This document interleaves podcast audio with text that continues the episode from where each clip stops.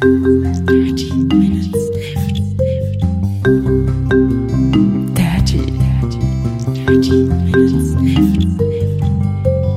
Dirty, Minutes Left. Herzlich willkommen zu Folge Nummer 254 von Dirty Minutes Left, lieber Arne. Hallo lieber Holger, hallo lieber Hol äh, Hallo lieber Holger, hallo liebe Hörer. Dieser karibische karibische Drink hat mich verwirrt. Wir trinken heute Nocco No Carbs Company Caribbean. Mit 32 Milligramm pro Milliliter Koffein. Da sind Ananas drauf. Ja. Und also auf der Dose. Sie ist so eine hellblaue Dose, würde ich sagen, oder Türkis und so. Und dann sind da Ananas drauf in weißer Schrift. Mhm. Schmeckt sehr eigenartig. Es schmeckt nach Ananas. Es schmeckt halt ein bisschen nach Urlaub. Findest du echt? Ähm, Finde ich, ja. Ja, er schmeckt auch nach Ananas. Er schmeckt aber auch irgendwie nach. Nach Also es Süße? ist auch Grüntee-Extrakt drin, Vitamine, Süßungsmittel. Ich glaube, ich schmecke die Vitamine raus. Da komme ich nicht mit ja, klar. ja. Ich kann es gar nicht so richtig lesen hier bei meinen Lichtverhältnissen, die ich hier habe. Ähm, aber dann ist das, ist das so. Äh, es schmeckt, es schmeckt, ich finde, es schmeckt ein bisschen nach Urlaub. Ähm, du warst ja gerade im Urlaub, ne? Also nochmal zu diesem Drink. Ich äh, hab ähm, meine erste Assoziation war, es schmeckt nach so einem Eiweißgetränk. Es ist aber Okay. nur 0,8 Gramm Eiweiß drin, was erheblich mehr ist als bei sonstigen Drinks dieser Art, weil da ist nämlich nichts drin. Ähm, keine Ahnung. Komisch, komisch, komisch. Ähm, ja, ich war im Urlaub. Ich war auf Teneriffa. Wir waren ähm, vom 4. bis 11. März da. Und ich weiß nicht, ob du Teneriffa kennst. Das ist eine von den, von den, äh, War ich noch nie. ähm, wie heißt denn das da? Kanarischen Inseln. Vielen Dank. Kanarische Inseln. Und äh, Ich das kenne sind von ja den irgendwie- Kanaren, ich, ich kenne von den Kanarischen Inseln nur Gran Canaria. Genau, das ist die, die Insel, die ist ja direkt neben Teneriffa. Auf der Ostseite, wenn ich mich nicht irre. Dann gibt's irgendwie in der Nähe auch noch Lanzarote und Fuerteventura. Auf denen war ich schon. Gran Canaria war ich noch nicht. Teneriffa ist aber anders als die alle, weil sie sehr steil ist. Also da ist halt in der Mitte ein riesengroßer Vulkan und der ist eingestürzt. Also hast du so einen so einen riesen Krater und an der einen Seite von diesem Krater, da ist halt trotzdem noch ein sehr hoher Berg. Und das ist auch ein Vulkan, der Teide oder Teide, je nachdem, wie man den ausspricht. Und ähm, die ganze Insel ist quasi nur dessen Rand. Und das ist, das ist ziemlich verwirrend, aber ähm, es macht halt die Insel sehr steil insgesamt. Also die, der, der Teide ist, glaube ich, 3700 Meter hoch an der höchsten Stelle. Und der Krater hat so eine Höhe von 2200 Metern. Wenn du da hochfährst, um den dir anzugucken, das haben wir gemacht, dann bist du schon in den Wolken zwischendurch und es wird saukalt, obwohl es eigentlich irgendwie so 23, 25 Grad warm war. Ähm, bist du dann halt plötzlich in der Wolke und es hat 4 Grad. Das ist schon sehr eigenartig. Und es, du siehst halt nichts, weil Wolke ist Nebel. Das ist auch nichts anderes. Ähm, also von den von der Natur her war die, war die Insel total toll. Es gab halt genau wie auf den ganzen anderen kanarischen Inseln irgendwie nur Steine und so ein paar Pflanzen, die sich da durchkämpfen. Und massenhaft Bananen, die da angebaut werden, die übrigens mit Abwasser ähm, gespeist werden. Also je mehr du auf Klo warst, desto besser geht's den Bananen. Mhm. Ähm, Wo, wo genau wart ihr da auf Teneriffa? Also Teneriffa sieht ja von oben aus wie so eine Ente, würde ich sagen, mit oben so einem Schnabel. Ne? genau. Wo wart ihr da? Ähm, oben das, was du als, was du als, als Kopf, ähm, Kopf bezeichnen würdest, ist die, die Hauptstadt Santa Cruz. Da waren wir überhaupt nicht, weil es nämlich da einen Flughafen gibt, aber es gibt auch einen südlichen Flughafen und über den sind wir angekommen. Also an da aus- Füßen? Von da aus sind wir dann nach Westen gefahren und waren da in der Stadt. Ich weiß gar nicht genau, wie sie heißt, ehrlich gesagt. Ähm, das Hotel hieß Allegro Isora und war s- genau an der Küste. Und es war einfach so eine, so eine winzige Ortschaft. Ich bin mir echt nicht sicher, ob die La Arena hieß oder, also, äh, keine Ahnung. Ich weiß auch nicht, wie man da eine Karte hinschreiben würde. Jedenfalls, ähm, gab es da halt auch so, ein- so ein bisschen Ort nebenher und es wurde ganz viel gebaut. Also an dem Teil, den, den du von der Ente als Bürzel bezeichnen würdest. Das heißt, wir sind auch in diesem Nationalpark, also der gesamte mittlere Teil der Insel ist halt der, der Teide ähm, und ist Nationalparkgebiet. Da sind wir halt auch von, von Westen reingefahren und haben auch davon nicht alles gesehen. Wir waren nur sechs Tage da. Wir sind äh, meine Schwiegergroßfamilie quasi. Und Mhm. das war toll. Also wir hatten irgendwie drei gemietete Autos zu zehnt und sind dann da rumgekurvt und haben uns alles Mögliche angeguckt.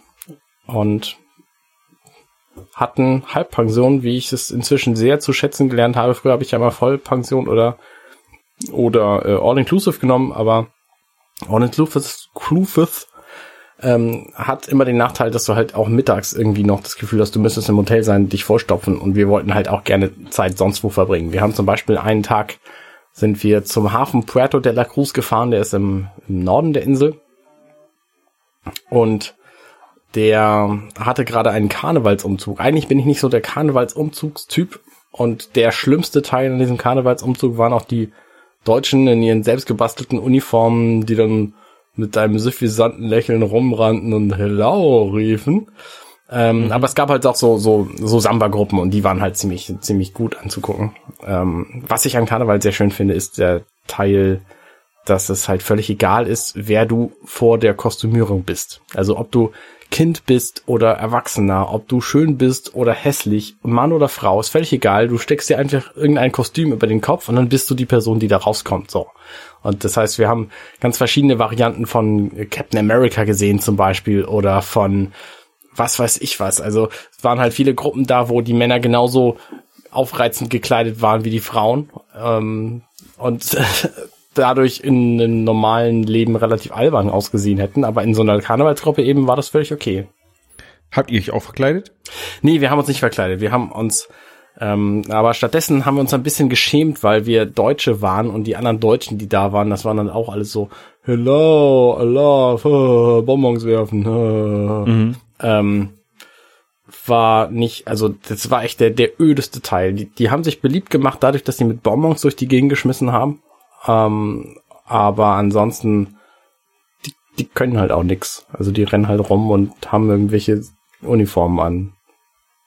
Ähm, ja, gut. Ähm, also Teneriffa ist eine schöne Insel. Jetzt nicht meine lieblingskanarische Insel. Ich würde lieber wieder nach Lanzarote fahren, weil die nicht so nicht so steil ist, weil man da einfach auch auch entspannter wandern kann und nicht immer nur hoch und runter. Ähm, wir haben da mit den Kindern auch, meine sind ja inzwischen vier und fünf, ähm, mehrere Wanderungen gemacht. Und ähm, das haben die auch alles ganz gut mitgebracht. Aber die waren halt auch mit, mit relativ vielen Höhenmetern. Es war auf der ganzen Insel, war das so windig, als wir da waren, dass wir leider die Seilbahn nicht benutzen konnten, um auf den Teide hochzugehen. Und da hätten wir gerne noch eine Wanderung gemacht.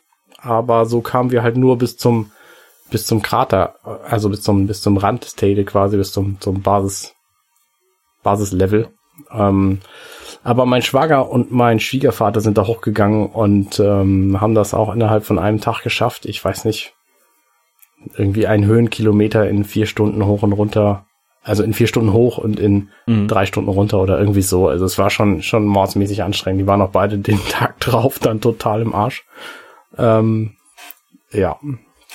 Schöne Reise. Also Aber- Teneriffa ist gut.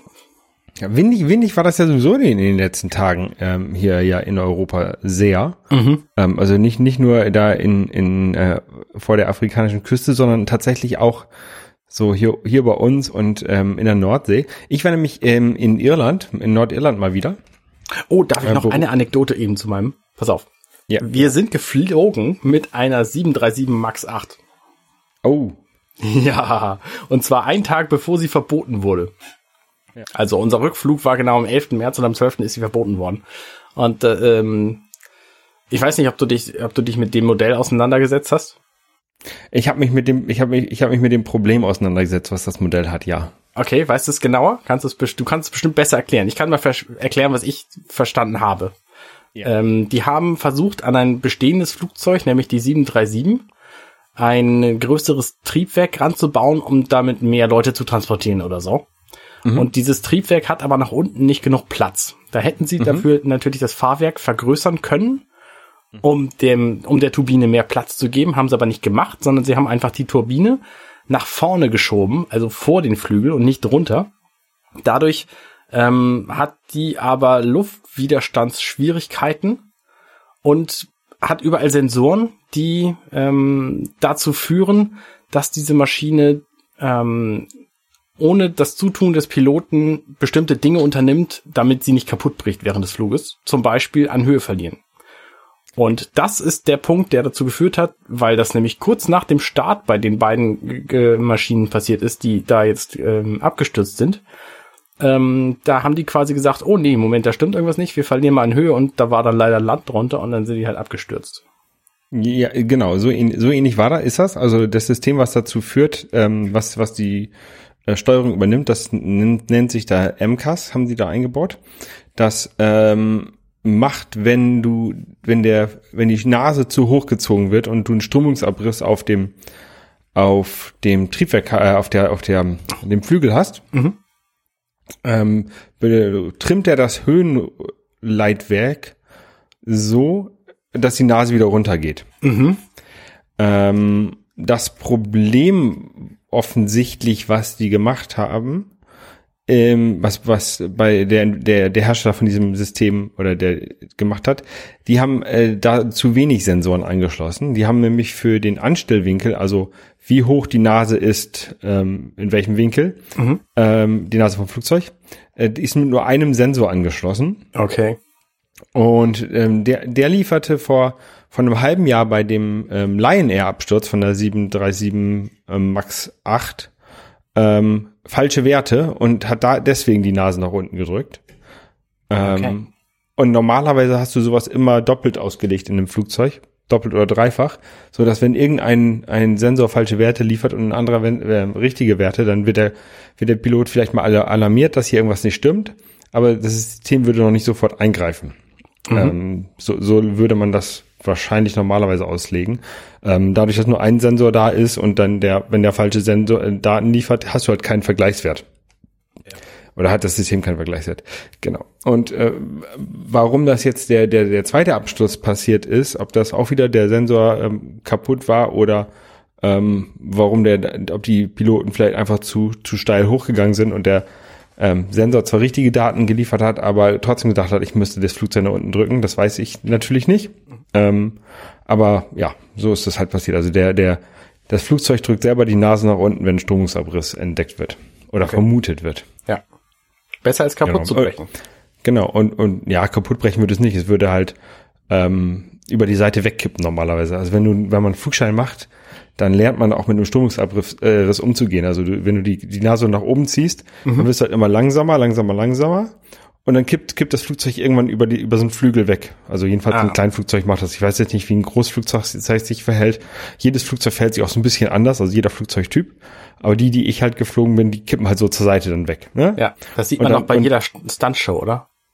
Genau, ja. Weil die das dann Und machen. was du, weil, weil die halt keinen Auftrieb mehr haben und dann kippen sie halt irgendwie, kippen sie halt um. Mhm. Ähm, das ist eigentlich auch kein Problem, wenn das in ein paar Kilometern Höhe ähm, passiert, weil ähm, dadurch, dass du dann halt wieder nach unten fliegst, gewinnst du wieder ähm, Geschwindigkeit, du hast wieder Strömung auf dem Flügel und kannst dann wieder ganz normal, normal steuern. Doof ist das natürlich, wenn das beim Start oder, oder bei der Landung kurz vor, vor der Erde passiert. ja. Ja. Dann ist halt doof, wenn, ne? Ja. Ja. Ja, nee, ich bin, äh, ich bin aber auch geflogen. Ich bin mit, aber mit der A320 geflogen oder mit mehreren A320. Und ähm, dadurch, dass so, so viel Wind war, darauf wollte ich ja hinaus, ähm, hatten wir nämlich Verspätung ähm, aus Nordirland kommend. Und den Anschlussflug, den haben wir zwar noch bekommen, aber das Gepäck hat den Anschlussflug nicht bekommen. Und ist dann aber irgendwie zwei Stunden später aus London nach Hamburg geflogen. Und zwar irgendwie dann war das Donnerstagabend um 18 Uhr. Und seitdem warte ich auf meinen Koffer. Hm, wir haben jetzt Sonntag. Ja. ja, das ist doof. Ähm, ja, die haben, die haben am Flughafen gesagt, ja, und dann kommt, der kommt dann heute Abend noch so, okay, gegen 8 Uhr kommt er dann wahrscheinlich an. Dann habe ich gesagt, okay, wenn der, wenn er um 18 Uhr, wenn der Flieger um 18 Uhr ankommt, dann zwei Stunden, bis wir den, den Koffer da rausgeholt haben und geliefert haben, ist es realistisch, ne? Kam halt nix. Dann Freitag kam halt nix. Auf der Webseite stand immer, ja, wir haben ihr, ihren Koffer versendet oder wir versenden bald ihren Koffer. Ähm, wenn man da angerufen hat, ob da, da war so eine automatische Hotline, die hat immer gesagt, ähm, ja, kommt innerhalb der nächsten Stunde, wurde übergeben, kommt innerhalb der nächsten Stunde. Ja, kam halt nix. Und heute, heute Morgen, heute am Sonntag, hat mich jemand tatsächlich angerufen. So, ja, wir haben jetzt ihren Koffer an den Lieferdienst übergeben. Die haben es schon mehrfach versucht, sie zu erreichen, aber bei ihnen geht ja nie jemand ran. Aha. Stimmt, stimmt überhaupt nicht, hat niemand angerufen. Ja. Naja, und äh, die, der kommt aber heute auf jeden Fall noch zwischen, äh, zwischen 15 und 18 Uhr. Bleiben Sie auf jeden Fall zu Hause. Ja. Jetzt Wir ist es jetzt- 20 Uhr. Ja. 20 Uhr. Und hier kam niemand. Ich habe dann nochmal angerufen, aber ja, war nichts. Ich rufe dann gleich noch, mich nochmal an. Willst du das live hier im Podcast machen? Nee, nein, nein. Vielleicht, vielleicht kommt während der Pod, während wir den Podcast hier aufnehmen, vielleicht kommen sie ja noch vorbei. Ansonsten rufe ich dann, ich würde jetzt, äh, sag denen dann, ich möchte jetzt ins Bett gehen. Ich glaube, die kommen nicht mehr, oder? Ja. Das ist sehr nervig. Ja, in der Tat. Hattest du da irgendwas Relevantes drin oder nur Klamotten und Kram, auf Ähm, noch zwei, zwei, zwei Drinks für unseren Podcast hier. Ähm, ein paar lustige Pringles aus, aus, aus Großbritannien und Klamotten. Ähm, aber unter anderem auch meine guten Schuhe, also mein, mein, mein Anzug und meine, meine guten Anzugsschuhe, Ah. die ich tatsächlich bald wieder brauche, weil ich halt wieder ein Meeting, ein Kundenmeeting habe. Ja. Ähm, und da will ich halt die schönen Schuhe wieder anziehen. Ja. Das ist eigentlich so alles andere, das sind halt T-Shirts und Unterwäsche. Ne? Da kann ich auch eine Woche drauf verzichten, das ist nicht das Problem. Aber ähm, wenn das jetzt irgendwie, wenn der Koffer bis Mittwoch nicht da ist, dann muss ich mir neue Schuhe kaufen gehen. Und Ja, die muss ich dann blöd. der Airline in, in Rechnung stellen. Ja, das würde ich auch machen. Hm. Und ansonsten war es in, in Nordirland nur beruflich. Nur beruflich, genau. Äh, auch nur zwei, Nä zwei Nächte, ja. Ähm, ich habe auch nichts gesehen, großartig. Also ich war halt im Meeting und dann wieder zurück. Mhm, okay. Keine, keine Brexit-Abstimmung direkt mitgekriegt oder so. Ähm, ja, es waren ja die Brexit-Abstimmungen tatsächlich in der Woche, wo ich da war oder in den Tagen. Aber tatsächlich, äh, selbst die Leute da in Nordirland, mit denen ich dort zu tun hatte, erstens wussten die das gar nicht, dass die da gerade in der Woche sind, die Abstimmung. Okay.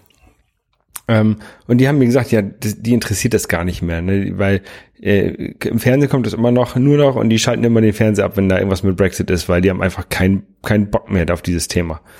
Ja. Ähm, ja, ich bin ja sowieso sehr gespannt, was da jetzt weitergeht mit dem Brexit. Ähm, da können wir mal ganz kurz äh, drüber reden. Ja, das Äh, die haben ja, die, die äh, Briten haben ja zum wiederholten Male den Deal von May, den sie da mit der EU ausgehandelt hat, abgelehnt. Mhm. Dann haben sie, dann haben sie abgelehnt, dass es jemals ein No-Deal geben wird. Vielleicht erklären wir nochmal von vornherein, was eigentlich passiert ist. Ähm, England, Großbritannien hat sich überlegt, sie treten aus der EU aus. Dadurch gehen natürlich alle möglichen Privilegien verloren, die sie innerhalb der EU genossen haben, wie zum Beispiel Zollfreiheit an den Grenzen und Handelsabkommen, die sie einfach nicht mehr treffen müssen, weil es innerhalb der EU geregelt ist und all solche Sachen. Dazu haben die quasi jetzt einen Deal ausgehandelt, die May. Und ähm, das ist jetzt, glaube ich, schon die dritte Iteration davon. Und der wurde jedes Mal abgelehnt, weil der äh, offensichtlich nicht allen Handelspartnern entsprach, gefiel. Genau. Also das, das größte Problem ist, äh, warum der abgelehnt wird, ist der sogenannte Backstop. Ähm, also das Problem, was Großbritannien hat, ist nicht England, sondern das Groß Problem, was Großbritannien hat, ist Nordirland. Ähm, jetzt, wenn man sich noch so ein bisschen an, an unsere Jugend erinnert ähm, und an äh, die Band äh, ähm, The Cranberries mit dem Lied Zombies, ähm, weiß man, dass es da immer sehr viele Anschläge und Attentate gab und sehr viel Gewalt in Nord zwischen Nordirland und der Republik Irland. Ja. Ähm, das hat irgendwie so Protestanten, Katholiken ähm, Ursprung, aber ich glaube, darum geht's inzwischen gar nicht mehr. Oder ging es da nicht mehr. Und dann auf jeden Fall wurde an einem Karfreitag ähm, das Good Friday Agreement gemacht, also der Friedensvertrag quasi, ähm, wo dann gesagt wurde, ah, wir sind ja eh beide in der EU, dann machen wir jetzt einfach mal keine Grenze mehr zwischen Irland und Nordirland, sondern jeder kann darüber und jeder kann auf der anderen Seite arbeiten, wie er möchte. Und dann ist auch ke- keine Probleme mehr und uns geht's allen gut. Seitdem ist da auch Ruhe, also ähm, was so Anschläge angeht. I- Und in diesem Good Friday Agreement steht halt drin, dass es halt keine Grenze geben darf zwischen Großbritannien, äh, zwischen Nordirland und der Republik Irland, die ja beide auf der Insel Irland sind. Ähm, und dass ähm, es irgendwann eine Abstimmung geben kann und äh, wonach sich dann Nordirland, wo dann darüber abgestimmt wird, ob Nordirland sich wieder oder sich der Republik Irland anschließt. So, und jetzt steht in diesem Brexit-Abkommen drin, ähm, der, der sogenannte Backstop. Das heißt, solange die, es, es noch keine Regelung gibt, wie mit der Grenze verfahren wird, ähm, gibt es halt keine Grenze zwischen Nordirland und Irland und deswegen muss es eine Grenze zwischen die, die Großbritannien und Nordirland geben. Also Ah. muss es Grenz, Grenzkontrollen und Passkontrollen zwischen Nordirland und Großbritannien geben. Was ja heutzutage ein, ein, oder was dann ja auch immer noch ein Inlandsflug ist oder so, oder eine Inlandsbootsfahrt.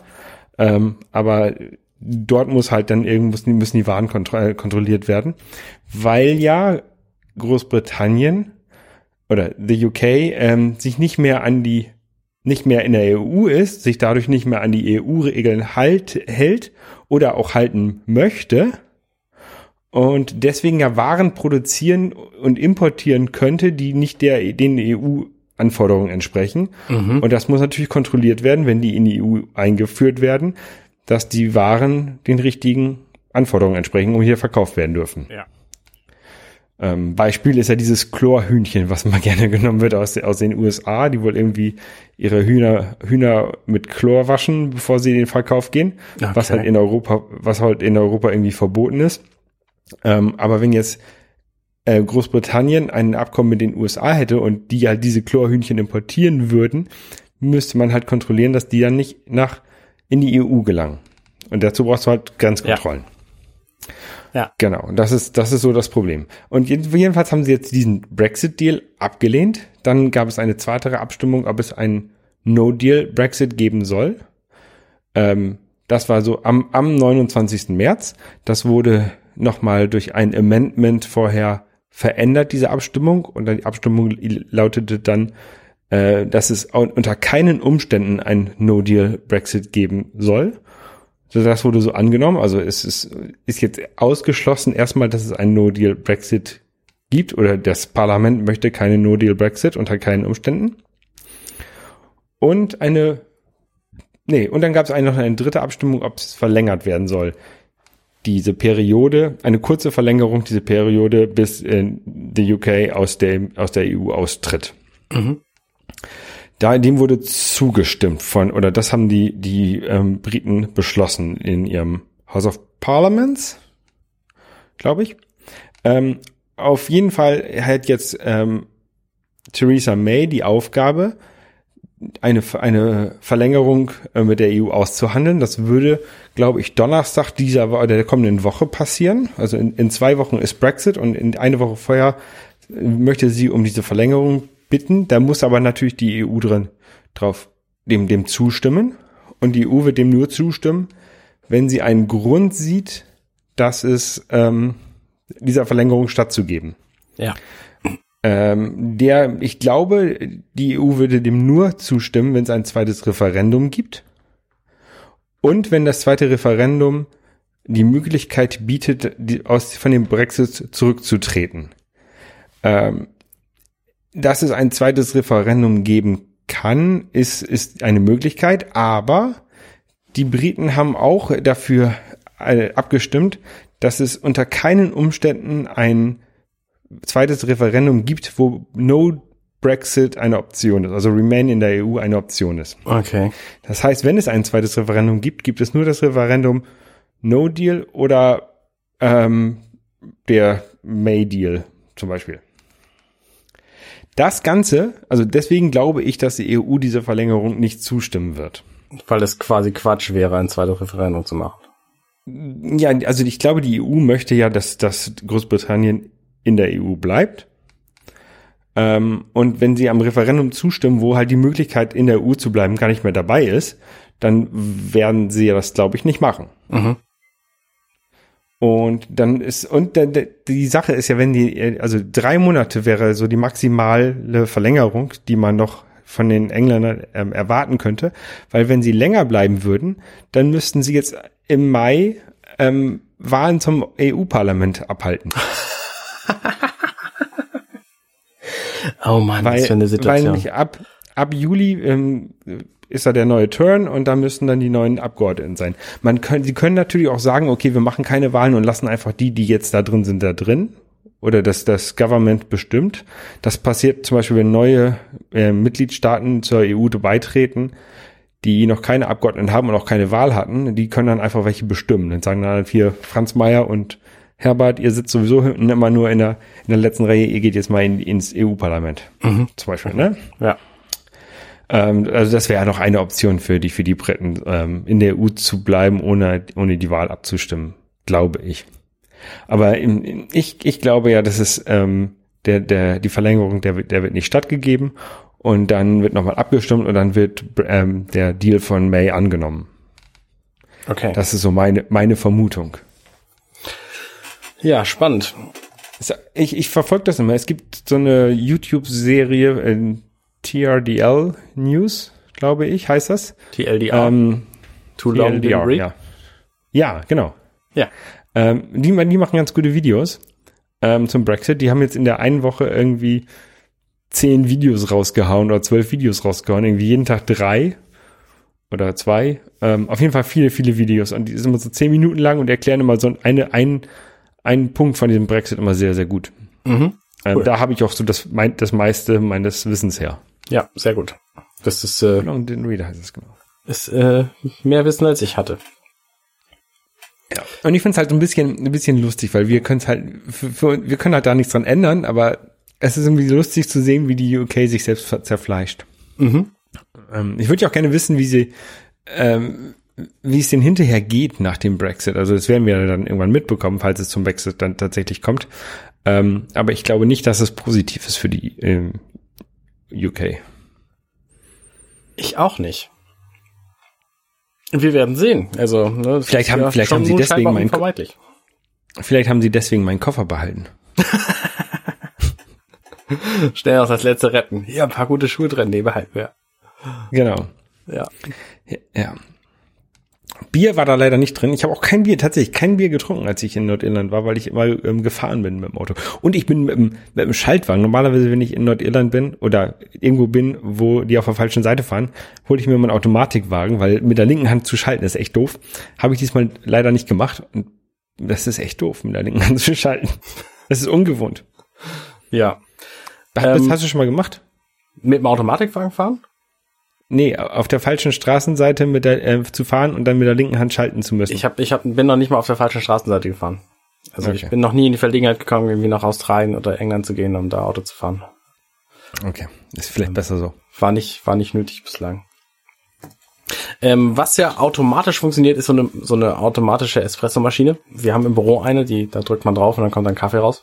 Und wem das zu blöd ist, der kauft sich eine manuelle Espressomaschine. Das habe ich kürzlich getan vor Weihnachten. Ich glaube, ich berichtete davon. Die heißt Das, Wakako. äh, das, das war dieses Puzzleteil, was du hattest, dieses ja, genau. tausend Teile Teil Puzzle, ne? Äh, ähm, Wakako Nano Presso heißt sie. Die habe ich übrigens gekauft bei einer Firma, die MonoQI hieß. Und die hat inzwischen pleite gemacht. Und ich habe eine Mail bekommen, hey, wir, Sie haben offensichtlich Regressansprüche. Und ich dachte so, nein, zum Glück nicht. Ich habe all meine Waren erhalten. Ähm, ansonsten hätte ich da jetzt bestellt und hätte halt keinen Gegenwert bekommen. Ja, das ist ein ganz komischer Shop gewesen. Ich habe dem auch nicht vertraut, aber ich bin zum Glück da ohne Schwierigkeiten bei weggekommen. Ähm, und habe jetzt zum Geburtstag einen Nano Presso Barista Kit bekommen, was quasi eine Erweiterung dafür ist, quasi das das Add-on, so das ähm, der DLC, ähm, wo man nämlich also in dieser Nano Presso ist eigentlich eine eine Kammer für den gemahlenen Kaffee drin und in diesem Barista Kit da gibt's zwei äh, nee drei weitere Kammern und zwei davon haben die doppelte Menge. Und dafür gibt's dann so einen Erweiterungsring, damit es auch auf, äh, an die Nanopresso dran passt und einen größere Wassertank und einen größeren Becher und so. Das heißt, ich kann also mit ähnlichem Reinigungsaufwand, weil diese Nanopresso sauber zu machen, ist halt, ne, da stehst du irgendwie fünf Minuten mindestens dabei und bist dabei, das alles auseinander zu puzzeln und dann äh, sauber zu machen und zu putzen und wieder zusammen zu puzzeln. Beziehungsweise dann irgendwo für eine Stunde hinzustellen, damit es trocknen kann. Und mit diesem Barista-Kit kann ich halt viel mehr Espresso machen, ohne zwischendurch reinigen zu müssen. Und da freue ich mich halt sehr drüber. Abgesehen davon ähm, ist halt auch die Menge, die bei einem doppelten Espresso rauskommt, einfach viel größer als bei einem. Und ähm, das ist halt eine Erweiterung von, Ich glaube, 30 Euro kostet das für diese 80 Euro Espresso-Maschine und ich kann das jedem Besitzer dieser Nano-Presso empfehlen. Das ist ein, Mhm. ein, eine gute, gute Erweiterung.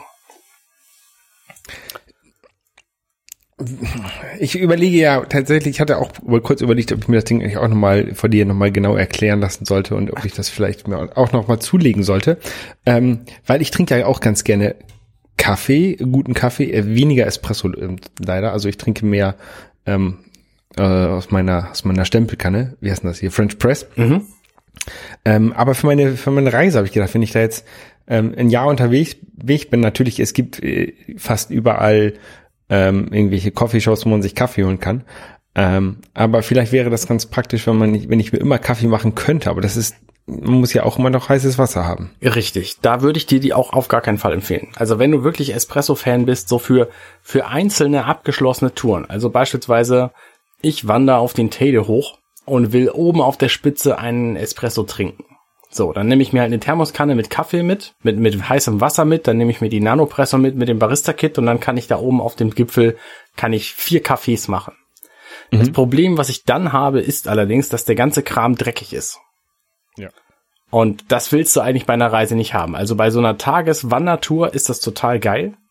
Bei so einer Tour, wie du die machst, irgendwie, wo du drei Tage mit der Machete durch den Dschungel rennst, so stelle ich mir das immer vor, wenn du Urlaub machst, ähm, da ist es wahrscheinlich nicht so geil, weil der Reinigungsaufwand von diesem Ding echt schon groß ist. Und gerade wenn du eher ein Filterkaffeetrinker bist, habe ich aber eine sehr gute Alternative für dich parat. Die Nämlich Aeropress? Die Aeropress. Die ist nämlich genau für diesen Fall gedacht. Da kannst du nämlich ähm, heißes Wasser reintun oder, oder, oder gut warmes Wasser. Reicht auch. Und da ist halt der Reinigungsaufwand extrem gering, weil du benutzt die und dann ist sie quasi mit zwei Spülvorgängen anschließend ist sie, ist sie gereinigt. Und das macht das Ganze erheblich angenehmer, was den Reinigungsteil ist, äh, angeht. Nur hast du halt hinterher keinen Espresso und kannst halt ja keine, keine Spezialitäten draus basteln, so. Äh, Mit Filterkaffee machst du das halt nicht. Ja.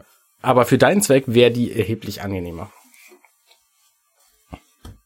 Ähm, ja. So. Wie, was macht deine Reisevorbereitung sonst so? Äh, ich, hab, ich wollte eigentlich diese Wochenende den Flug gebucht haben, habe ich leider nicht gemacht. Ähm, vielleicht mache ich das morgen, mal gucken. Ähm, also ich will ja erstmal nur nach Chile fliegen, den, den Flug. Ähm, und dann äh, buche ich halt von unterwegs weiter, wenn ich dann irgendwann keine Lust mehr auf Chile habe. Das ist so mein Plan jetzt. Ja. Ähm, Du wolltest da den, den Untergang der Welt angucken oder was war das?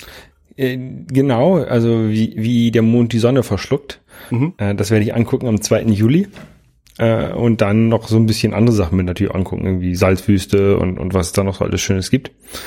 Ähm, mein äh, mittlerer Bruder, der hat auch mal, ich glaube ein Jahr oder ein Semester, ich weiß nicht ganz genau, in Chile gewohnt. Mhm. Ähm, ich glaube fast ein Jahr. Und da werde ich auch noch hinfahren, wo er, wo er da gewohnt hat, mir das mal angucken. Ähm, in Valparaiso war das. Ähm, ja, also so ein bisschen so, so, so Chile-Touren, das machen ja viele ähm, entweder während des Studiums, wenn sie da Zeit haben, oder äh, so nach dem Studium oder nach dem Abi. Äh, besuchen ja sehr, sehr viele Leute Südamerika und das habe ich ja nie gemacht und deswegen, das hole ich jetzt quasi nach. Ja. Ähm, und dann, dann gucke ich mal, wie es von da aus weitergeht. Äh, Also die, es sind halt verschiedene Pläne oder Optionen äh, gibt es. Also ähm, gestern Abend und heute habe ich so kurz drüber nachgedacht, ob ich noch den den äh, mit die Mitteldistanz in Cozumel mitmache, also ein äh, Ironman 73. Der, ist- die ist Ende September. Das Problem ist nur, ich weiß nicht, wie ich mein Fahrrad dahin kriegen soll. Das habe ich mich auch gerade gefragt. Ja. Ähm, und das ist noch so ein bisschen, ich, vielleicht kann ich mir dann ein Fahrrad ausleihen, das wäre vielleicht auch praktisch. Es sind ja nur 90 Kilometer Fahrrad, deswegen, ähm, ja, mal, mal gucken. Äh, das, das wäre so eine Option, dann würde ich halt irgendwie äh, einen, einen Monat, anderthalb Monate in Mexiko bleiben und da halt Ironman machen und dann tauchen noch. Mhm. Ähm, mal gucken, mal gucken. Und dann irgendwie über, über Kalifornien ähm, nach Hawaii, dann nach Fidschi, Kiribati, Nauru. Also Kiribati und Nauru will ich auf jeden Fall hin. Das ist so die beiden. Also es gibt Sonnenunter Sonnenfinsternis in Chile, Kiribati und Nauru. Das sind so die drei Punkte, die ich auf jeden Fall machen will während dieser Reise. Alles andere dazwischen ist so sehr offen. Mal gucken, ja. Ähm, darf ich fragen, wie das, wie du das finanziell geplant hast? Kommst du mit dem Siebtel deines Gehalts? Nee, es ist ja kein Siebtel, das ist ja kein, kein Sabbat, Sabbatjahr, sondern du hast ja nur einen Doch. Teil. Äh, kommst du damit Genau. hin oder musst du irgendwie einen Großteil deiner Ersparnisse dafür verbraten? Nein, also ich, ich bekomme 75 Prozent von meinem Gehalt und Also ähm, damit soll Viertelmillion pro Monat? genau und damit sollte ich gut hinkommen. Also Okay. das, äh, dadurch, dass ich halt auch keine Wohnung mehr habe, ich kann meine ähm, Krankenversicherung muss ich nicht bezahlen. Ich hole mir dann so eine Auslandsversicherung, die halt deutlich günstiger ist. Mhm. Ähm, also das, das, das wird schon irgendwie gehen. Ich habe mal so, so durchgerechnet. Ähm, ich habe, ich habe, glaube ich, noch genug Geld, also dafür dann. Und ich, ich habe halt auch so, noch so ein bisschen was auf der hohen Kante. Ähm, also beziehungsweise so ein paar Aktien rumliegen und sowas, die ich zur Not ähm, verkaufen könnte, wenn ich dann dringend noch irgendwie mal ein bisschen Geld brauche, weil ich spontan mal irgendwo hinfliegen muss. Ne? Dann kann ich das, kann ich auf Kreditkarte äh, ne- einen Flug kaufen und den dann über die Aktien wieder ähm, ausgleichen. Das ist kein Problem. Okay. Ja. Ähm, also, also ich, ich, das, Also es ist denke kein Riesenverlust jedenfalls geplant für diese, für dieses Jahr. Nein, nein, nein. Ähm, ich, ich sollte da, ich, ich will natürlich nicht so viel Geld ausgeben, also ich, ich werde schon gucken, dass ich irgendwie günstig wohnen kann. Ich habe sonst in, in Mexiko immer im, im Hotel gewohnt für, keine Ahnung, 80 Euro die Nacht. Aha. Ähm, wenn, ich, wenn ich jetzt das nächste Mal äh, auf dieser Reise in Mexiko bin, werde ich mir ein Airbnb holen für, für 20 Dollar die Nacht oder 30 Dollar die Nacht. Ne? Also Ja. das, da werde ich halt an, an den Kosten sparen. Ähm, obwohl ich glaube, dass ich dadurch nicht unbedingt an Qualität ähm, Einbußen habe. Also wenn ich jetzt so ein, so, ein, so ein günstiges Hotel habe für 50 Dollar oder ein, oder ein Airbnb für 30 Dollar, ist glaube ich das Airbnb sogar qualitativ deutlich besser. Ja, das ist, das ist so ein bisschen der Plan dabei. Ähm, ja, die, die Flüge werden halt wahrscheinlich das teuerste sein und dann auch der Ausgleich über Atmosphäre. Ähm, ich versuche halt meine privaten Flüge immer über Atmosphäre ähm, ähm, auszugleichen, also den CO2, meinen CO2-Fußabdruck zu reduzieren. Und Was genau sind ist das? Ko- Atmosphäre, hab ich noch nie gehört. At Atmosphäre ist eine Webseite, Mhm. ähm, die berechnen dir, wie viel CO2 deine Flüge verbrauchen. Okay. Und dann, dann kannst du denen Geld, Geld geben, Geld überweisen, oder die buchen das ab ähm, und benutzen das Geld dann, ähm, um Sachen auf zu, Projekte zu finanzieren, die den CO2-Verbrauch insgesamt der Menschheit reduzieren. Also die bauen dann zum Beispiel Solaröfen oder finanzieren Solaröfen in Afrika oder irgendwelche Photovoltaikanlagen oder sowas. Ne? Also die helfen, die, die finanzieren Sachen auf der ganzen Welt, um den, den globalen CO2-Fußabdruck zu reduzieren. Und das wird halt finanziert durch, durch Spenden, durch Leute, die halt meinen, dass sie selber zu viel CO2 verbrauchen und deswegen da Geld hinspenden müssen, um das wieder auszugleichen. Mhm. Okay. Finde ich gut. Und ja, das, also ich mache das bei, bei Flügen, man kann das natürlich auch machen bei, wenn man viel Auto fährt, kann man das auch damit ausgleichen. Ähm, Ja, das ist immer ganz gut. Aber es sind halt zusätzliche Kosten. Ja, klar, ja. Mir fällt keine Überleitung ein. Ich spiele Videospiele. Die werde ich in, die werde ich in der Zeit wahrscheinlich wenig spielen. Also ich überlege meine Switch mitzunehmen. Ja. Ähm, aber äh, sonst äh, werde ich in der Zeit wenig Videospiele spielen. Ja, ja. Verständlich. Ähm, ich habe jetzt tatsächlich New Super Mario Bros. U Deluxe relativ viel gespielt. Weil ich da demnächst in einem NMAC Podcast drüber reden will. Und das dann auch ausführlich tun werde. Der kommt irgendwann ähm, in anderthalb Wochen oder so. Und ich hatte gedacht, die Aufnahme sei heute und deswegen ähm, habe ich das viel gespielt und nun ist sie gar nicht heute gewesen. Das Schöne bei NS, also ich habe mich so ein bisschen damit angefreundet. Ich weiß nicht, ob ich das schon mal drüber erzählt hatte, dass es äh, mit der Steuerung echt nicht mein Ding ist. Und ist es auch immer noch nicht. Also ich finde auch, die Steuerung ist immer noch super schwammig, aber ähm, man kann sich schon so ein bisschen dran gewöhnen, dass die halt immer eine, weiß ich nicht, eine Viertelsekunde brauchen, bevor die sich bewegen, die Figuren. Weil die so langsam starten. Also die haben irgendwie so ein so ein Slow-Mo-Start und dann fangen sie erst irgendwie an, sich zu bewegen. Das nervt mich halt jedes Mal. Gerade wenn ich von einem Spiel wie Hollow Knight komme, wo die, Prä- die Bewegungen einfach super präzise genau das wiedergeben, was du gerade drückst ähm, ist New Super Mario Bros. einfach ein schwammiges Hin- und Hergefusche. Und ähm, man gewöhnt sich aber tatsächlich dran. Also ich habe das jetzt eine, eine Weile lang am Stück gespielt und auch nicht Hollow Knight zwischendurch. Und ähm, hab's jetzt auch durchgespielt. Ich habe es auch möglichst schnell durchspielen wollen und deswegen einen der beiden neuen Charaktere genommen. Es gibt ja Toadette als neuen Charakter, also den weiblichen Toad mit den, man weiß immer noch nicht, ob es Hut oder Frisur ist, ähm, diese, dieser Pilzkopf an den Toads dran. Die jedenfalls hat da noch so Bommeln an der Seite, die das mehr nach Frisur aussehen lassen. Und die kann sich dann in Peach-Chat verwandeln, in so einen Peach, die dann auch fliegen kann und so. Und die habe ich jetzt nicht gespielt, aber man kann auch Mopsy spielen. Mopsy heißt im Englischen Nabbit und ist der lilafarbene Dieb mit der Maske, mit dem, mit dem Bandana, das auch ähm, Bowser Jr. trägt. Mit dem Sack auf dem Rücken. Und der taucht auch im Spiel sonst auf, also das ist, hat er in der Wii U-Version auch schon und klaut ab und zu Dinge und dann musst du den im Level fangen. Also du startest an der gleichen Stelle wie er und dann rennt er die halt davon dann musst du den möglichst schnell fangen. Und den gibt's halt als spielbaren Charakter. Und da steht auch dran, wenn du den auswählst, das ist der leichteste Spielcharakter. Und das zeigt sich dadurch, dass der einfach nicht getroffen wird von Gegnern. Also er hat quasi Der kann keine. durch die Schildkröten durchlaufen. Er hat ist so, so ein bisschen autark dieser dieser Charakter. Der hat nicht die Möglichkeit, irgendwelche Items aufzusammeln. Also er kann sie alle aufsammeln, aber sie haben keinerlei Veränderungen. Er kann aber auch keine Lebensenergie verlieren. Also er wird nicht kleiner oder so. Und wenn ihn ein Gegner berührt, dann macht es entweder gar nichts, man läuft einfach nur durch, oder man wird so ein Stück zurückgeworfen. Bei bestimmten Gegnern ist das der Fall, bei irgendwelchen Stachelbällen und so. Die, die werfen dich dann so ein bisschen zurück, aber verlieren tust du da auch nichts mit. Du kannst denen allen auf den Kopf springen, genau wie Mario das auch kann, und du kannst sie auch mit auf andere Weise umbringen. Ähm, zum Beispiel, indem du so ein Mini-Yoshi hältst und die einfach auf isst. Aber du wirst von denen halt nicht, nicht irgendwie gestört.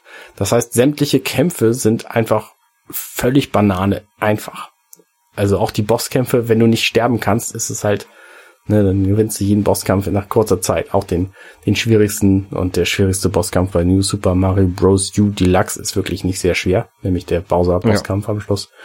Ähm, und du kannst halt durch die Level einfach so durchrennen, weil die Gegner dich nicht, dich nicht stören. Das Witzige ist, dass dieser Schwierigkeitsgrad einfach nur an bestimmten Stellen dadurch angepasst wird, weil es einige Level gibt, die einfach nicht ihre Schwierigkeit aus den Gegnern ziehen, sondern aus der Umgebung. Und Lava zum Beispiel, ähm, diese, diese Limonaden, in dem Limonadendschungel zum Beispiel gibt's unten halt Fußboden, den man nicht betreten darf. Und der bringt dich genauso um. Und Mhm. es gibt halt so Zahnräder überall, die bringen dich auch genauso um. Und ähm, wenn du zerquetscht wirst, dann bist du halt auch tot. Und das ist so eine, so eine eigenartige Inkonsistenz in dem, in dem Schwierigkeitsgrad plötzlich. Also wenn du in den Abgrund fällst, bist du halt auch wieder gestorben. Also diese, diese Level zum Beispiel, es gibt so eins, wo du mit so einer Schlange irgendwie so einen Uhrturm hochfährst. Ich glaube, das ist schon relativ früh, das Level. Unfassbar öde, weil du immer darauf warten musst, dass diese Schlange sich weiter bewegt und du erst dann weiter kannst. Ähm, wenn du da in den Abgrund fällst, weil dir langweilig geworden ist, dann bist du halt genauso hin, wie Mario das auch wäre. Ähm, und da sind sie tatsächlich so ein bisschen schwieriger noch, weil du gar kein, gar kein Item aufsammeln kannst, was es dir leichter macht. Also du kannst nicht dieses, dieses Schwebe-Item von Mario aufsammeln, dieses, diese Waschbär, nee, Waschbär ist es hier nicht, irgendwie dieses Erdmännchen-Anzug. Und du kannst auch nicht wie Peachette irgendwie mit deinem Regenschirm fliegen, sondern du bist dann halt einfach und fällst und dann war's das. So. Ähm, das ist, ist eine sehr eigenartige Art, dieses Spiel zu spielen. Äh, insgesamt habe ich mich aber so ein bisschen damit abgefunden und ich habe festgestellt, dass es schon echt viele Modi gibt in diesem Spiel, weil es so viele Herausforderungen gibt, die ich vorher alle ignoriert habe. Also abgesehen von dem Spiel durchspielen, alle alle Münzen finden und alle Level finden und alle Ausgänge und so, gibt's halt auch irgendwie dieses, du spielst jetzt dieses Level und dann äh, suchst du da möglichst schnell Münzen, damit die Zeit sich beschleunigt, damit du schneller voran kannst und dann äh, kannst du einen neuen Rekord machen. So, also so ganz verschiedene Arten von Herausforderungen gibt's halt auch noch. Ja, äh, gutes Ding, wenn ihr, wenn ihr irgendwie Geld ausgeben wollt und nicht wisst, was ihr spielen sollt auf der Switch, dann äh, würde ich trotzdem andere Dinge empfehlen, aber das kann man sich auch mal kaufen. Ja, vor allen Dingen, ich glaube, es ist äh, vor allen Dingen interessant, wenn man das auf Wii U nicht gespielt hat, ne? genau. Vor allen Dingen dann ist es halt spannend. Also es kostet halt auch im, also wenn du es irgendwie regulär kaufst, jetzt so 45 Euro, da kriegst du das für. Ähm, ich habe das halt in so einer 3 für 111 Aktion gekauft und deswegen noch ein bisschen weniger bezahlt. Auf solche Aktionen würde ich übrigens, wenn ihr Spiele kauft, immer warten, weil es dann immer billiger ist. Ähm, ja, also machst du nicht viel falsch. Es ist halt ein New Super Mario Bros. Titel, der grafisch genauso aussieht wie alle Spiele in den letzten 15 Jahren von so Super Mario. Und ähm, spielerisch nicht viel Neues bietet, aber eben auch nicht, nicht, nichts wirklich Schlechtes, abgesehen von der schwammigen Steuerung. Ja. Ja, ich ähm, möchte ja gerne The Messenger spielen. Ähm, das ist ja auch ein, ein äh, Spiel, was vor einiger Zeit rausgekommen ist, unter anderem auch für die Switch als äh, Download. Und da wird es jetzt einen äh, physischen äh, Release von geben bei Special Reserve Games, glaube ich. Das sind, ähm, es gibt also verschiedene Webseiten, die in limitierter Auflage ähm, Mhm. Download-Spiele ähm, als physische ähm, Cartridges rausgeben. Und das wird halt für die PS4 und für die Switch rauskommen. Und äh, kann ab Mittwoch, glaube ich, bestellt werden oder, oder Dienstag, äh, Ah. im 19. Dienstag, ja. Ähm, ich habe ja jetzt auch schon Celeste mir vorbestellt bei so einer Webseite. Ja.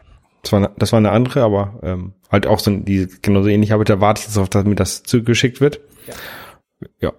Das wird, glaube ich, ganz lustig. Du hast, hast du Celeste gespielt und The Messenger? Nein, tatsächlich nicht. Ich habe, ähm, ich weiß, dass der, ähm, wie heißt denn der, That One Gamer, ähm, der Completionist auf YouTube, der findet The Messenger ist das allerbeste Spiel ever.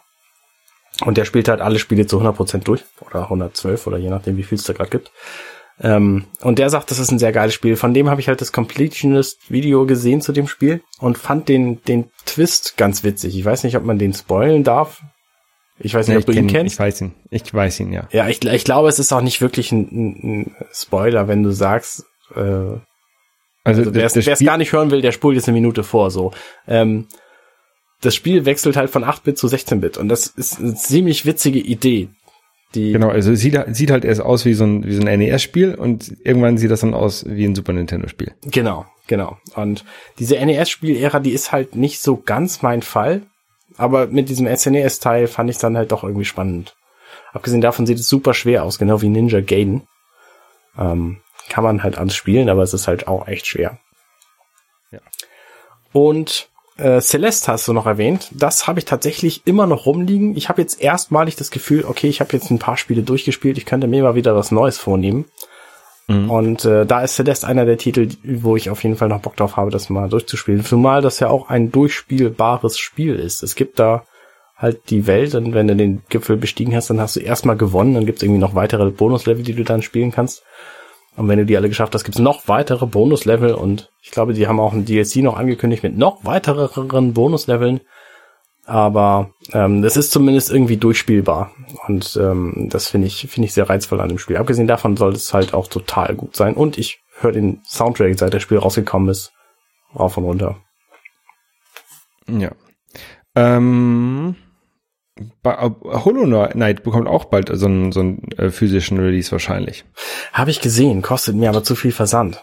Also das Gibt, äh, gibt, gibt's das denn schon? Also Bei fangamer.com kannst du das Ding bestellen und kostet Okay. 70 Dollar und der Versand nimmt zu, je mehr du bestellst, was ich unfassbar unfair finde. Also wirklich pro Dollar, den du mehr bestellst, zahlst du halt x mehr Versand und ich würde halt, ne, wenn es schon so viel Versand kostet, weil es aus den USA kommt, ähm, würde ich halt gleich mehr bestellen, aber dann kostet der Versand irgendwie, wenn ich für 150 Dollar da Kram bestelle, irgendwie das Spiel und ein Buch und ein paar Plüschis, äh, dann kostet der Versand plötzlich 60 Dollar in der günstigsten Ja. Variante und das ist einfach Bullshit. Also das kann ich nicht unterstützen.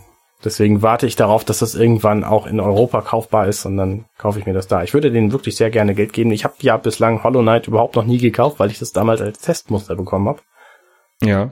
Ähm, und würde denen deswegen sehr gerne Geld für dieses Spiel geben, aber aber nicht, wenn ich ein, ein, Drittel davon als als Versandgeld einfach bezahle. Das sehe ich nicht ein. Ja, das wird, wird im Mai ver, verschippt. Ja. Ähm, das ist leider auch zu spät für meinen USA-Kontakt. Der kommt früher her. Ja. Das ist doof. Ja, schade, schade. Filme. Ja, ähm, ich war im Kino und zwar, wir haben ja auch einen Hörer, der hat uns zwar hat uns mal äh, eingeladen, das Kino zu besuchen, äh, ein, ein neues Kino in Hamburg zu besuchen, die Astor Film Lounge. Ähm, leider ähm, habe ich den nicht kontaktiert, sondern ich bin einfach so hingegangen, weil das ist halt hier neben meiner Wohnung. Ich, ich wohne ja ähm, noch hier in der Hafen City und da, diese Astor Film Lounge hat dort ähm, relativ vor kurzem aufgemacht. Das Rest von dem Gebäude ist auch noch eine Baustelle. Ähm, aber die, die, die, das Kino ist schon fertig und äh, sehr, sehr schön geworden. Also es ist ein, ist jetzt nicht so ein, so ein Cinemax-Kino, sondern das ist, ähm, ich will nicht sagen Luxuskino, aber so ein, so ein so sehr, sehr klassisch gehaltenes Kino. Du hast sehr viel Platz zwischen den ähm, Sitzreihen. Mhm. Ähm, den braucht man auch, weil es nämlich Service am Platz gibt. Aha. Das ist ganz lustig. Du kannst halt dich also hinsetzen und dann kommt jemand vorbei, ja, wollen Sie was trinken? Und dann kannst du dir ähm, noch was zu trinken bestellen vor dem Film. Ähm, ja, und Chips und so, so Kleinkram. Schönen Gruß an Ähm, Stefan an dieser Stelle. Genau. Schön groß. Ähm, ja, und die, da, da war ich ähm, relativ spontan. Ich, ich habe irgendwie nachmittags überlegt, ob ich abends ins Kino gehe und bin dann da abends hingegangen und habe der goldene Handschuh geguckt. Kennst du den Film? Hast du von Mhm. Nein, ich habe ich hab davon gehört und wollte den auch sehen, aber ich komme einfach momentan zu gar nichts. Ähm, ich war auch in diesem Kino noch nicht, was ich total schade finde. Ähm, was ist das?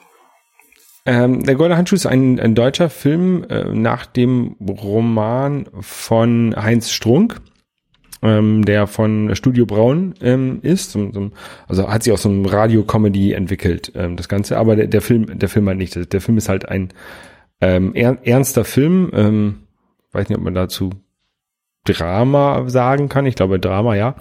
Von ähm, Faid Akin, ähm, den man sicherlich auch aus, also das ist der Regisseur, den, den kennt man sicherlich auch aus von von von gegen die Wand hat er gemacht, glaube ich. Ähm, Fatih Akin, glaube ich, heißt er. Fatih Akin, genau. Ähm, der hat ähm, Soul Kitchen gemacht. Ähm, ja, relativ, relativ chic hat er gemacht, also relativ viele deutsche, deutsche Filme und auch äh, gute deutsche Filme, also nicht, nicht irgendwie so ein, so ein, so ein Scheiß. ähm, und ja, der, der Goldene Handschuh ist halt ein Film, der geht über den ähm, Frauen- und Serienmörder äh, Fritz Honka der in den 70er Jahren äh, auf dem Kiez hier in Hamburg, St. Pauli ähm, gemordet hat. Also der hat wohl irgendwie in, in Ottensen gewohnt und auf St. Pauli ähm, sich da seine Opfer ähm, gesucht, ähm, unter anderem in einer Kneipe, die zum Goldenen Handschuh heißt, ähm, die es halt auch immer noch gibt auf Reeperbahn, also nicht äh, in der Talstraße ist, glaube ich. Also irgendwie eine Stichstraße von der Reeperbahn. Mhm. Ähm, ja, glaube ich, Tal, Talstraße? Nee, Hamburger Berg, Entschuldigung, Hamburger Berg. Äh, wie dem auch sei, also auf jeden Fall ist es ein, ein so ein bisschen Horrorfilm, ist ab 18, ähm, na, Horror nicht, aber es gibt, sind, gibt schon blutige Szenen darin, fängt gleich relativ blutig an sogar. Ähm, hat mir aber sehr, sehr gut gefallen. Ähm, und vor allen Dingen, weil es halt auf einer wahren Geschichte basiert, ist das ähm, sehr, sehr interessant. Ähm, wenn man dann auch mal die, diese Szenen oder die, die, ähm, das Set, in dem sie da gedreht haben, vergleicht mit ähm, den Fotos, die man ähm, im Internet findet, die ähm, aus den 70er Jahren von dem tatsächlichen Fall sind, ähm, ähnelt sich das doch alles sehr. Also das haben die alles sehr, sehr gut nachgebaut. Ähm, hat mir sehr gut gefallen, der Film. Mhm. Also Empfehlung. Ist eine Empfehlung, ja. Also ist, ist natürlich jetzt kein so ein Actionkracher wie hier Marvel irgendwie was, ne? Aber ähm, ist ein, ein, wie ich finde, sehr guter deutscher Film. Okay. Ja. Mm. Leider, leider zeigen sie nämlich, in, so wie ich das gesehen habe, bis jetzt in der Astor Filmlounge, alle Filme immer nur auf Deutsch. Ich, ich gehe ja eigentlich äh, sehr gerne ins äh, Savoy, weil die halt da alle Filme im Original zeigen. Und ähm, deswegen war ich halt froh, dass es halt ein deutscher Film ist, dann kann ich den da auch im Original im, in der Astor Filmlounge gucken. Ja. Ja. Sonst wäre ich da, sonst wäre ich da wahrscheinlich nicht reingegangen in die, in die Astor Filmlounge. Also ein, ein, ein Hollywood-Film würde ich mir da jetzt nicht angucken. Okay. Jedenfalls nicht, äh, wenn er übersetzt ist. Ich habe mir neulich einen übersetzten Film angeguckt, den ich schon lange auf meiner Watchlist habe, weil Angela da sehr begeistert von war. Die hat den irgendwann vor Jahren schon gesehen und wollte den immer mal mit mir gucken und den haben wir den irgendwann aufgenommen und jetzt geguckt. Der heißt Über den Dächern von Nizza.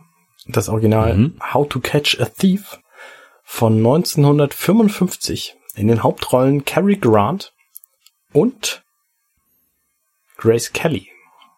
Oh. Und den habe ich gesehen. Es geht im Grunde um einen ähm, Dieb, der lange nicht mehr im Geschäft ist. Und jetzt gibt's jemanden, der seine, seine Diebesmethoden imitiert. Und er muss versuchen, den, den zu finden und zu fangen, bevor die Polizei ihn verhaftet oder den den, also bevor, vor allem bevor die Polizei ihn verhaftet. Mhm. Und das ist ein, ein wundervoller Film, der spielt halt in, in Nizza und ist von 1955 und ich glaube viel mehr muss man auch gar nicht sagen, um den Film grob zu umreißen, weil die Filme damals alle ein etwas anderes, die waren halt einfach anders. Also, ne, du hast halt gesehen, die konnten nur das filmen, was auch zu sehen war. Ne? Es gab keine Computertechnik, das heißt, alles, was du in diesem Film siehst, das war auch tatsächlich so. Ja, Mhm. die sind da halt mit dem Auto durch die Gegend gefahren und dann haben sie irgendwie da einen Bluescreen hintergemacht. Das gab's damals tatsächlich auch schon. Und äh, dann siehst du auch genau, okay, jetzt sitzen die hier gerade in einer Windblasmaschine in einem Cabriolet und dahinter wird irgendwie ein, ein, äh, eine Küste äh, abgespielt. So und das, ich, ich finde es einfach geil, dass sowas als, als Film damals im Kino lief und die Leute sich gedacht haben, ja, Mensch, das sieht ja total geil aus.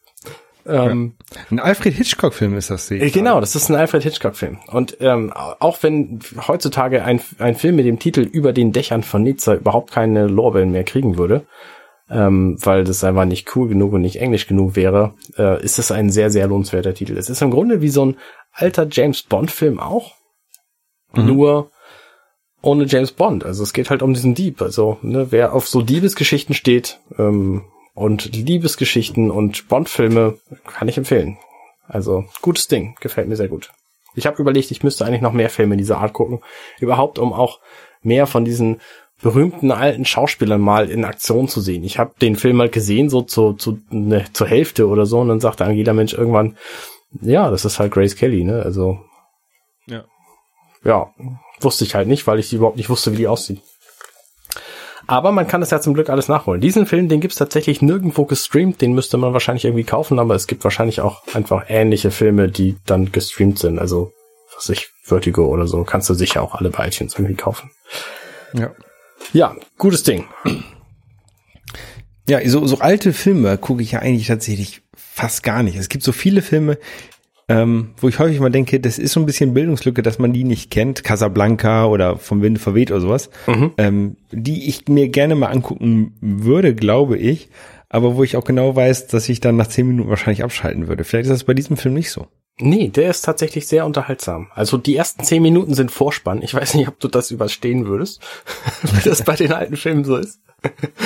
Aber ähm, der ist durchweg echt nicht schlecht. Also Ich finde die alten James Bond, Ja. ich habe ich hab, ähm, äh, im Jahr, wo der neue James Bond, der James Bond 24 rausgekommen ist, also der letzte, Spectre, Spectre war das, ne? Ja. Ähm, da habe ich ja ein Jahr lang ähm, alle zwei Wochen einen James Bond Film geguckt und die alten, die waren schon echt schlimm. Ja, Und, ja, ähm, nee, ist dieser nicht. Ist dieser nicht. Okay.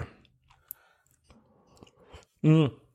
Das kann man Ähm. auch vielleicht nochmal den Leuten empfehlen. Ähm, in, in ungefähr einem Jahr, und zwar am äh, 8. April m, 2020, kommt der neue James Bond raus. Der 25. Ähm, also wer, jetzt nochmal wieder ähm, das angehen möchte und alle zwei Wochen einen James Bond gucken möchte und dann pünktlich zum Start von dem neuen ins Kino gehen möchte, kann das jetzt machen. Sehr gut. Ja. Vielleicht mache ich das mal wieder. Ich glaube, du hast Besseres zu tun in dem Jahr. Ja, aber alle zwei Wochen mal einen Bond zugucken, abends oder so, am Strand liegen und, und äh, auf dem iPad oder auf dem, auf, dem, auf dem Mac den zu gucken, das könnte ich mir schon vorstellen. Ja, das kann ich mir auch vorstellen. Ich habe angefangen zu wieder, ich habe wieder angefangen mehr zu lesen im Urlaub und habe ähm, jetzt Star Trek Destiny angefangen zu lesen. Das ist überhaupt nicht deine Welt. Ich wollte es erwähnt haben. Falls es, falls ihr Hörer ähm, Star Trek Bücher kennt und empfehlen könnt, ähm, ich bin da für für eure Vorschläge offen. Destiny gefällt mir sehr gut. Ja. Ich habe ja übrigens auch eine, ein, einen Plan, wie ich ähm, kostenlos an alle Filme und so rankomme. Alle Erzähl. Filme und Serie. Das, äh, ähm, die EU stimmt ja gerade, oder es ist ja gerade in der Beratung und bald ähm, eine Abstimmung über die Urheberrechtsreform. Ähm, Und der, in der Urheberrechtsreform in Artikel 13 wird vorgeschrieben, dass ähm, Webseiten, die halt Usern ermöglichen, Sachen hochzuladen und so und so lange existieren und so und so groß sind, ähm, einen zwingend einen Upload-Filter haben müssen. Das steht da zwar so wörtlich nicht drin, aber ähm, es steht irgendwie drin, es muss verhindert werden, dass die User urheberrechtlich geschütztes Material, von dem sie selber das Urheberrecht nicht haben, da hochladen. Ähm, oder ja, und ähm, jetzt habe ich überlegt, ähm, ich baue eine Seite, wo Leute was hochladen können. Ne? Ja. Also wo, wo jeder, wo jeder Sachen hochladen kann. Und da muss ich einen Upload-Filter dann programmieren, um das zu verhindern, dass die Leute Sachen hochladen, diese, wo sie keine Rechte dran haben. Ja. Also, also Programm muss ich einen Upload-Filter programmieren und um diesen Upload-Filter dann zu trainieren, muss ich ja alle urheberrechtlich geschützten Filme und Serien haben, damit ich die identifizieren kann und die dann blocken kann. Also werde ich diesen programmieren und dann werde ich zu Disney und zu, zu, zu Universal und so- Sony und so hingehen und sagen, hey, ich brauche mal bitte alle eure Filme und Serien, damit ich mein, damit ich verhindern kann, dass andere Leute die hochladen. Total geschickt. Das ist jetzt mein, das ist mein Plan. Ist das ein echt ernst gemeinter Plan? Ähm, äh, also ich werde, ich werde wahrscheinlich so eine Webseite basteln. Ähm, und ich werde äh, und ich werde mit diesem Antritt mal an Sony und Universal rangehen und ich werde mal- also natürlich nur wenn wenn es zu dieser Abstimmung kommt und das zum Gesetz wird, ne? Ja. Ähm, und ich möchte gerne sehen, wie die darauf reagieren. Ja, Ne? interessant. Ob die dann sagen, ja nee, geh, geh, geh halt zu YouTube und lass dir von denen das den Upload-Filter bereitstellen, ne? Das ähm, darauf läuft ja zurzeit hinaus. Also YouTube hat ja mit Content ID ähm, also schon so ein Mechanismus, mit dem sie sowas erkennen können. Ähm, urheberrechtlich geschütztes Material einigermaßen zuverlässig, aber, aber natürlich auch nicht alles. Und sie können halt auch nicht erkennen, ob man das vielleicht im Sinne eines Zitates oder im Sinne einer eines einer satirischen ähm, Beitrags oder eines journalistischen Beitrages tatsächlich hochladen dürfte, ähm, sondern die können halt einfach nur erkennen, ah, hier ist Musik von ähm, Band XY drin oder hier ist ein Ausschnitt von, von dem neuesten Marvel-Film drin und deswegen ähm, kriegt das ganze Geld, was von diesem Video jetzt entsteht, kriegt das alles Marvel. Ähm, so läuft das ja zurzeit bei YouTube und also die haben, die haben zurzeit die Möglichkeiten und ich glaube Facebook hat sowas ähnliches, ähm, aber halt niemand anderes und ähm, kleine Firmen, die halt irgendwie ähm, irgendwie das nächste Twitter basteln oder sowas, die können das halt auch nicht stemmen. Ne? Und mein Upload-Filter, der wird halt auch nicht funktionieren. Ne? Ich, ich habe gar nicht die Ressourcen, einen Upload-Filter zu programmieren. Ja. Was ich, was ich halt machen kann, ist irgendwie ein, ein, ein MD5-Hash, also irgendwie eine, eine, eine, eine Ja. Quersumme, Ja. Quersumme über die Datei machen und dass du halt die gleiche Datei nicht nochmal hochladen kannst. Da, sowas kann ich machen, ne? aber mehr halt auch nicht. Ähm, aber das wissen ja die anderen, die Firmen nicht. Und ich kann denen ja sagen, ich möchte das gerne machen. Ne? Ich, ich muss das ja jetzt machen wegen des Gesetzes und deswegen brauche ich bitte alle deren Daten. Und dann will ich mal, bin ich mal gespannt, wie die darauf reagieren. Das ist eine ziemlich witzige Idee. Ja. Ja, ich glaube nicht, dass die Firmen dir da auf den Leim gehen, ehrlich gesagt. Ich weiß, ich weiß nicht. Also die Anfrage ist natürlich schon ziemlich genial eigentlich, aber ich kann es mir einfach nicht vorstellen. Ich weiß Aber aber, auch nicht, wie es sonst funktionieren würde. Wenn die mir die Sachen nicht geben, dann äh, verhindern sie ja, dass ich mich ans Gesetz halte. Irgendwie schon. Komisch, Das geht ja auch nicht. komisch, ja. Dann kann ich, kann ich die bestimmt verklagen auf Herausgabe aller ihrer Filme und Serien. Und natürlich, und dann geht's bei der Musik weiter, ne? Und Bücher. Ja, ja, ja. Das klingt ziemlich gen genial. Man, man muss eigentlich mal gucken, wer da so seine Lobby-Vertreter in, der- in, in Europa losgeschickt hat, ähm, um das Ganze in Gesetzestexte zu gieß- gießen zu lassen. Und dann müsste man an die erstmal rangehen als erstes. Ja. Eigentlich bräuchte ich, glaube ich, eine Rechtsschutzversicherung für sowas. Falls ich die dann hinterher verklagen muss. Auf Ja. Herausgabe. Mach doch, Das wäre voll lustig. mach doch. Ja, aber ich will, das müsste ich ja alles während meines Sabbaticals machen, ne? Mm, ja, wahrscheinlich. Ich, ich, es darf halt nicht, das darf halt für mich nicht zu anstrengend werden. Ich möchte halt daran, es soll halt lustig für mich sein und nicht anstrengend. Da muss ich mal gucken. Also ich kann da nicht zu viel Energie reinstecken. Mhm. Verstehe ich. Ich glaube, ich, ich, wenn, wenn ich das, ich glaube, wenn man sich da richtig hintersetzt und das richtig ernst meint, ähm, wäre das, glaube ich, eine echt gute Sache. Vielleicht, vielleicht muss man da mal irgendwie mit dem Chaos, äh, Chaos Computer Club oder sowas reden, dass die da mitmachen. Und da Manpower hintersetzen und so. Ja, Oder doch, also es, es zeigt halt vor allen Dingen, dass das ganze Ding nicht funktionieren kann. genau. Schon echt witzig. Also es sei denn natürlich, irgendjemand baut so einen Upload-Filter und filtert das dann für dich, aber der muss ja Aber die Daten ja. auch alle haben. Genau, und dann der, der, es kann ja nicht sein, dass die mir, dass, dass es ein Monopol dann gibt, dass es nur irgendwie drei Leute gibt, die da so einen Upload-Filter haben. Es muss ja, jeder muss ja in der Lage sein, das zu machen. Richtig. Theoretisch. Richtig. Was nicht jeder machen kann, ist einen Podcast aufnehmen mit Lydia Benecke. Das haben wir nämlich kürzlich getan. Der Alexander Hoaxmaster Waschkau, der Bastian Stingel-Wölfle und ich. Und ich rede natürlich von den nächsten Episoden von Minutenweise Matrix, die morgen früh um 5.11 Uhr kommt die Folge 66. Am 18. März. Also am Montag, den 18. März. Genau. Und ähm, das wird total großartig. Also sehr unterhaltsam. Wer ist denn Lydia Benecke? Lydia Benecke ist eine Kriminalpsychologin. Die arbeitet mhm. in einem Knast und hat sich ähm, mehr oder minder auf die Fahne geschrieben, der Welt zu erklären, dass es nicht nur Gut und Böse gibt, sondern was für Abstufungen es geben kann und dass, äh, dass es nicht so einfach ist, dass alle Bösen, dass man alle Bösen trennen, äh, also einfach abschaffen könnte und dann gibt's keine Bösen mehr, weil ähm, weil im Grunde das in allen Menschen irgendwie drin steckt so. Und sie hat diverse okay. Bücher geschrieben, die die sich damit befassen. Das jüngste irgendwie, also sie hat irgendwie Kinder Kinderkriminalität, also Kriminalität an Kindern ähm, und irgendwie Frauenkriminalität und so. Das sind, glaube ich, so die Themen ihrer Bücher. Und mhm. das erklärt sie aber alles viel besser selber in dem Podcast, den ihr dann ab morgen hören könnt. Ja, das ist sehr schön. Ich habe also, ähm, ich habe letzte, ich habe ja immer so das Problem, dass ich zu viele Podcasts höre. Ähm, aber seit Minutenweise Matrix irgendwie äh, in, in, die Pause gegangen ist, ist es wieder ein bisschen ruhig geworden bei mir. Das ist ganz gut, dass er jetzt wiederkommt. Das freut mich, dass du das ähm, siehst. Ich hoffe, das sehen alle anderen auch so.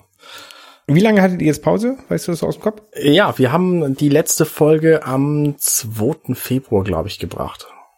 Mhm. Also, also anderthalb Monate. Ja, sechs Wochen irgendwie. Ja. Ja. Und hat dir ganz gut getan, oder? Die, die Pause? Hat mir sehr gut getan. Es fühlte sich wirklich wie Urlaub an. Also ich bin jetzt auch wieder, wieder ähm, psychisch in der Lage, jeden Tag eine Folge zu veröffentlichen, was halt auch jeden Tag irgendwie eine Stunde Arbeit kostet. Ja. Ähm, und glaube einfach, das kriege ich jetzt durch und das, äh, das, also ich würde ungern noch eine weitere Pause einlegen müssen, weil ich es irgendwie nicht, nicht anders hinkriege.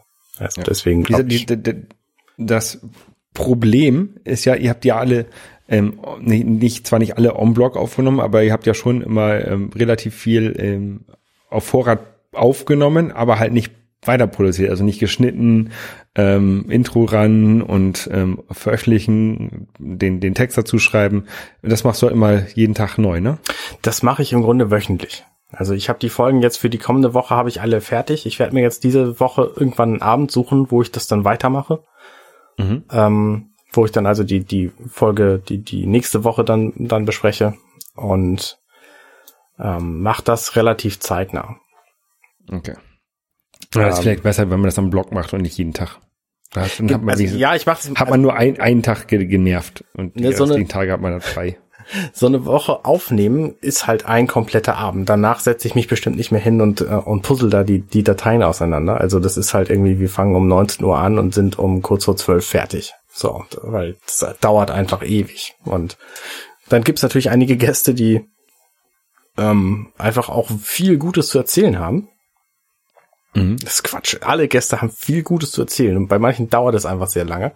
Und dann ist halt die Nachbearbeitung auch nochmal so lang. Und ja. das ist dann halt so ein bisschen schwierig. Und dann gibt's halt Gäste wie Sarah Burini zum Beispiel, wo ich Schwierigkeiten habe mit, mit der Audioaufnahme. Und jede Bearbeitung der Folge irgendwie die ganze Zeit locker nochmal oben drauf kostet weil, mhm. weil die Datei irgendwie nicht stimmte und ich dann jedes Mal so ein bisschen friemeln muss. Bei jedem einzelnen Wort oder Satz, was da gesagt wird, muss ich halt so ein bisschen friemeln, dass das passt. Und das ist halt, sowas, sowas bringt mich dann halt völlig raus. Das hat echt viel Arbeit gekostet. Und das war ja bei meinen Aufnahmen, glaube ich, auch so. Da hatte ich ja noch diesen LG-Monitor, der immer meinen Rechner zum Abschutz gebracht hat. ähm, wenn, wenn ein Mikrofon angeschlossen war. Und dann habe ich auch irgendwie mehrere, mehrere Dateien für eine Folge dir gegeben. Ja, das ist alles nicht so schlimm. Also da war halt die, die bei bei äh, bei Sarah war halt die die Schwierigkeit tatsächlich, dass die Aufnahme weg war und ich hatte nur eine kumulierte Aufnahme von ihr und Alexander und ich hatte mhm. aber die von Alexander auch.